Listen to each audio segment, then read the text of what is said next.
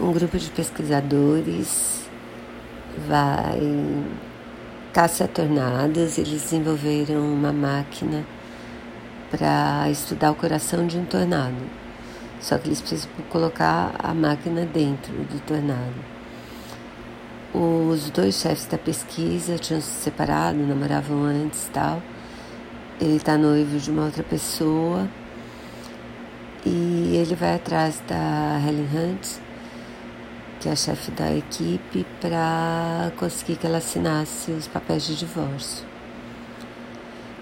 E claro que vão chegando uma opção de tornados, é um filme catástrofe bem, mas assim, os atores são ótimos, a trilha é boa, é com a Helen Hunt, Philip Seymour e o Bill Paxton.